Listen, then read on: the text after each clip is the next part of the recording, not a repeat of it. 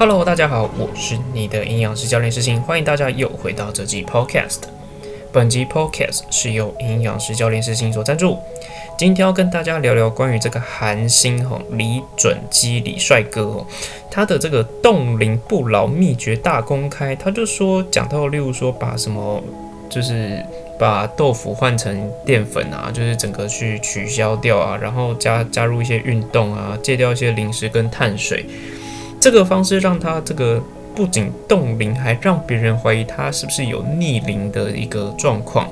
甚至还有一些这个，你知道记者哈，就是他就想说，诶，他是不是动了一些什么手术，或者是微创，甚至是什么整形吗？Whatever。那他是公开了这种饮食方式啊，跟大家讲说，诶，他现在这个调整之后，他就可以这个参加韩剧的这个 Again My Life。OK，那。其实哦，他已经四十多岁了，他还可以维持这样的这个秘诀到底是什么？我相信大家都相当的在意哈，因为毕竟你知道年龄跟这个这个是不可告人的秘密，甚至是别人也不可以随便乱问，尤其是女性哈。身为直男的我呢，常常也会一个不小心就踩到了雷，就说诶。你今年几岁？好，有个不小心就念出了这个问题，然后后来女生压起来，其中的话花下面都唔在哈，这就是直男的表现。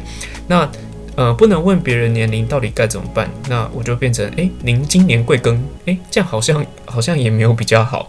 不过呢，今天这个这刚才是讲题外话了，不要。不过就是今天要来讨论，就是说这个李准基哈，他这个冻龄的这个秘诀到底是什么？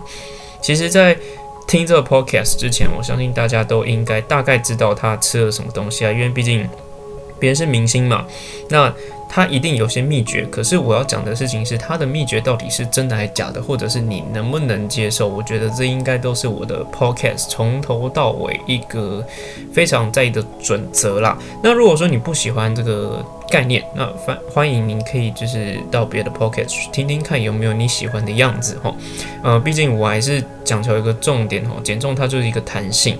那现在录的时间大概就是二月这个中到二月底之间呐。如果说你真的想要在今年夏天穿上比基尼或者是泳装，在这个夏日的海滩上显示你你这个性感的酮体，好，那我相信你找到一个适合你的减重方式，爱上运动，你。自然而然就会有个性感的 body，OK 吗？好，那我们就先来讨论一下这个李准基吼冻龄的秘诀一，它其实就是把零食跟碳水化合物去戒掉。OK，那呃，我我相信啦，就是大家应该可以把零食戒掉，可是有些人他就是一定要吃饭面、冬粉面包，例如说有些人他早上就是要吃面包来当做早餐，无论是实际上说他有没有空去做这件事。好，呃，有些人他早上就是急着要去上班，他可能前一天去买了面包，甚至是他可能经过面包店就买了面包当早餐来吃，或者是台湾其实早餐店是非常非常的多，你一个巷口可能就是诶，就是 four section，你可能就是你可以看到有三家的早餐店在等你去光顾，那一个 set 可能五六十块、七八十块，可是它里面一定会有淀粉，你今天到底该怎么去戒淀粉？我觉得是大家可以去评估一件事情吼。那如果说今天要戒除淀粉，以早餐、午餐、晚餐来讲，哦，早餐来讲，你可能就会变成你要自制，例如说你可以吃两颗蛋啊，配上什么豆浆啊什么之类的，哈，在这个状况来讲，你比较好去戒淀粉。那其实李转基也讲到说，诶，他这个饮食非常讲究，他已经戒淀粉大概维持了这个六到七年的时间，他发现你的状况是比他自己的皮肤越来越好了。那我相信，哈，其实。如果有在追踪我的 IG 的朋友，其实之前有一篇文章是在讲关于抗痘的一个文章，大家可以稍微去看一下。无论是益生菌啊、牛奶啊，或者是这个淀粉的部分，其实都算是这个避免呃皮肤发生发炎或者是痘痘的一个重要的因素。像我自己的话，的确之前有去尝试过，说诶，是不是可以把这个淀粉戒掉？我觉得对我来讲有一点点困难哦，就是因为其实我本身就会健身。而且再加上我的食量不算小，所以在这个状况之下，其实我会想要吃淀粉比较有饱足感。如果我今天没有吃淀粉，会说发生一个状况，就是我今天不吃，我下一餐或者中间一定会吃其他东西。而且你要思考一件事情，人性哈，你越不能吃的时候，你会越想吃。我不知道大家有没有这样的经验，对你越不能吃，你会越想吃那个东西。所以我们在减重过程当中，其实我觉得，呃，减重其实不难，最难的是因为我们要面对这个最困难的人性哦，人性，我就是反人性操作，你会成功啦，就大概就是这样。那其实你今天要戒淀粉，如何去做处理？我觉得很简单，你就可以把淀粉换成蛋白之类的东西。那其实，在这个这个李准基的第二个法则哈，它就是说用高蛋白豆腐来取代白粉，它就已经实行了这种方式啊。那这个它的方式呢，就是把这个豆腐来取代白饭，OK 吗？用豆腐来取代白饭，所以它可能就会，例如说，原本是一个饭搭配鸡胸肉搭配青菜的 set，变成是它用豆腐、青菜、肉这样子组成一个 set 之后，它的淀粉量会少得非常非常多。那有些人就会问说，那我今天不淀粉，我一定要吃那么多豆腐吗？然后有些人会担心说，诶，豆腐太多，普林太高什么之类。我倒觉得啦。在这个前提状况之下，你该去评估的事情是，你今天豆制品太多哈，普林主导太多的原因，一定是例如说你快速减重，你之前喝酒喝过多导致普林过多的前提状况之下，发生急性的时候，当然要避免这样的情形。可如果说你今天是慢性，或者是你比较比较趋缓的时候，豆制品没有到这么的严格，还是要跟大家分享这个观念哈。那你说这个豆腐炒饭哈，这其实连李准基还有做一个豆腐炒饭的食谱，我看了觉得很好笑。他说就是把压碎的豆腐放进微波炉，然后抽干水分，再加入这个什么花椰菜啊、青菜等等去拌炒，再加上一些鸡胸肉，就可以调整出来一个这个食物的部分哈。它其中一个食谱啦，可是你知道我看到的时候，第一个是想法是，第一。我不会懒，不会想要把压碎的豆腐放进微波炉，对，因为我有点懒。对，那接下来是我把它加入健康的食物去拌炒之后，就会变成一个很棒的食材跟一个料理。嗯，可是我我 我看完之后，我可能觉得我可以吃个一两餐了。那你说我要维持六年，呃，我觉得先先不要了。这六年，我觉得好像失去了一些这个。口腹之欲的部分，我要变成无欲的人生，这样子好像失去了一些乐趣哈。在这个状况之下，你就算你减了六年，顺利成功变成你想要的 body，可是你的 body 可能不是你喜欢的样子，对，因为你在吃的东西上，你已经变成无欲无求了。你这应该是准备准备要去什么超度别人之类吧？开玩笑，开玩笑。不过。就是我倒觉得啦，其实你今天要戒淀粉，其实有很多的方式啊。像现在很多这个产品，例如说什么无淀粉面包啊，或者是就是生酮什么生酮东的东西啦，其实这些东西都可以去取代淀粉。嗯，在这个状况之下，其实就可以达成你降低淀粉的一个。需求像前阵子很夯那个生酮饮食啊，它也是类似一样这样的概念。可是有人操作会变成说你会疯狂的吃肉。其实，在生酮饮食上啦，它其实更重要是你会摄取较多的油脂。对，它的目的就是要让你生酮哦，产生酮体的部分哦。好，那其实最后这个李准基的秘诀三哦。他是讲到，他是使用运动，就是巴西柔术部分，强调自己的体型跟体态。好，我觉得这这是一个强非常重要的关键啊，就是取决于，呃，因为毕竟你今天要去雕塑身体哈，你一定是饮食跟运动去加在一起。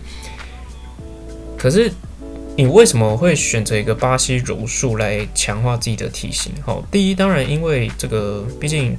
李准基他算是一个艺人嘛，他会有一些呃工作上需求，必须要让自己线条更好看，所以他会强调这个运动哦对抗，或者是在这个训练上有一定的强度，让他在整体的肌肉的刺激是足够的状况之下呢，他才可以让他肌肉更饱满。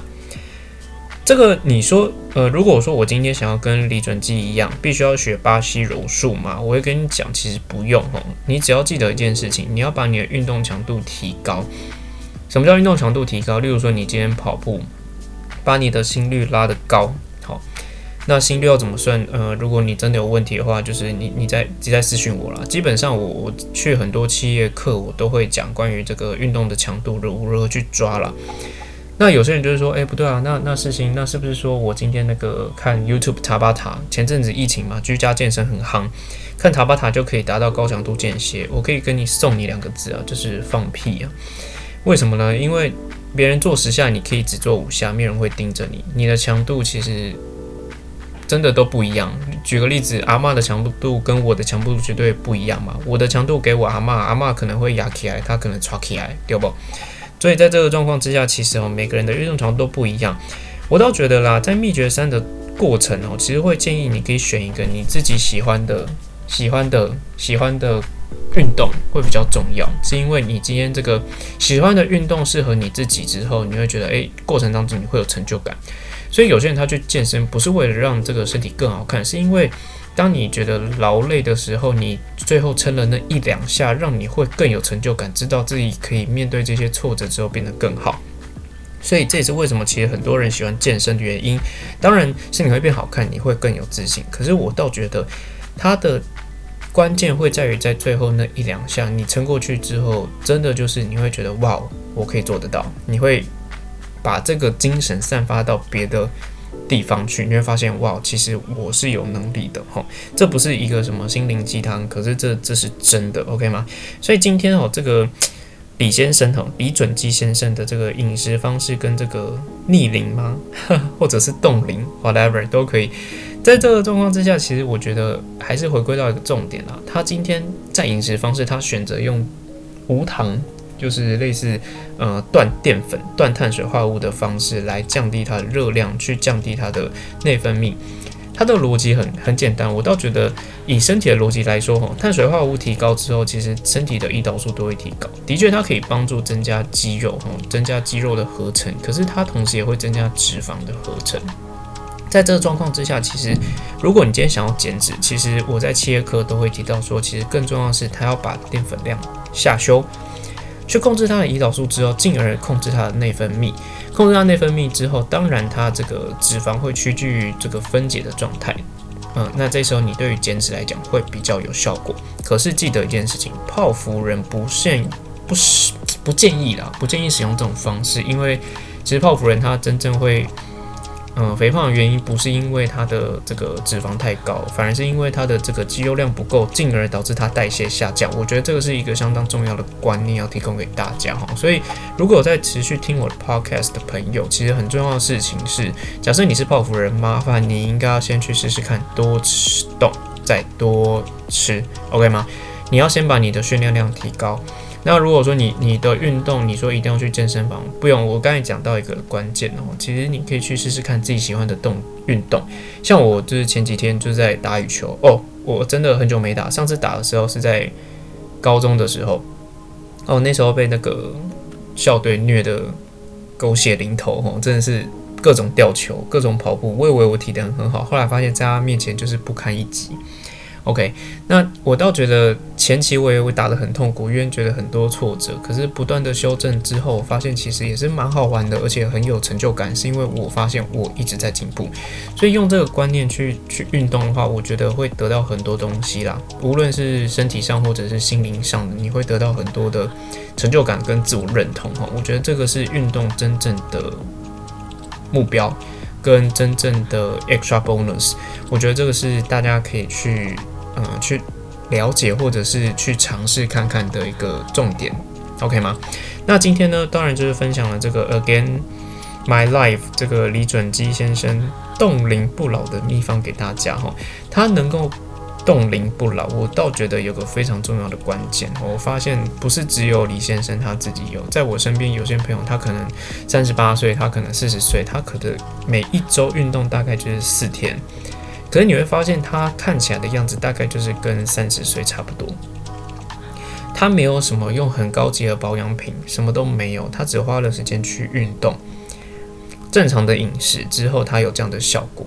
如果你发现看起来长得比较着急，好，之前有朋友说我长得相当的着急，那我看起来我的运动强度也得提高，而且把时间拉得更更长，把每周的运动的这个占比再提高一点点。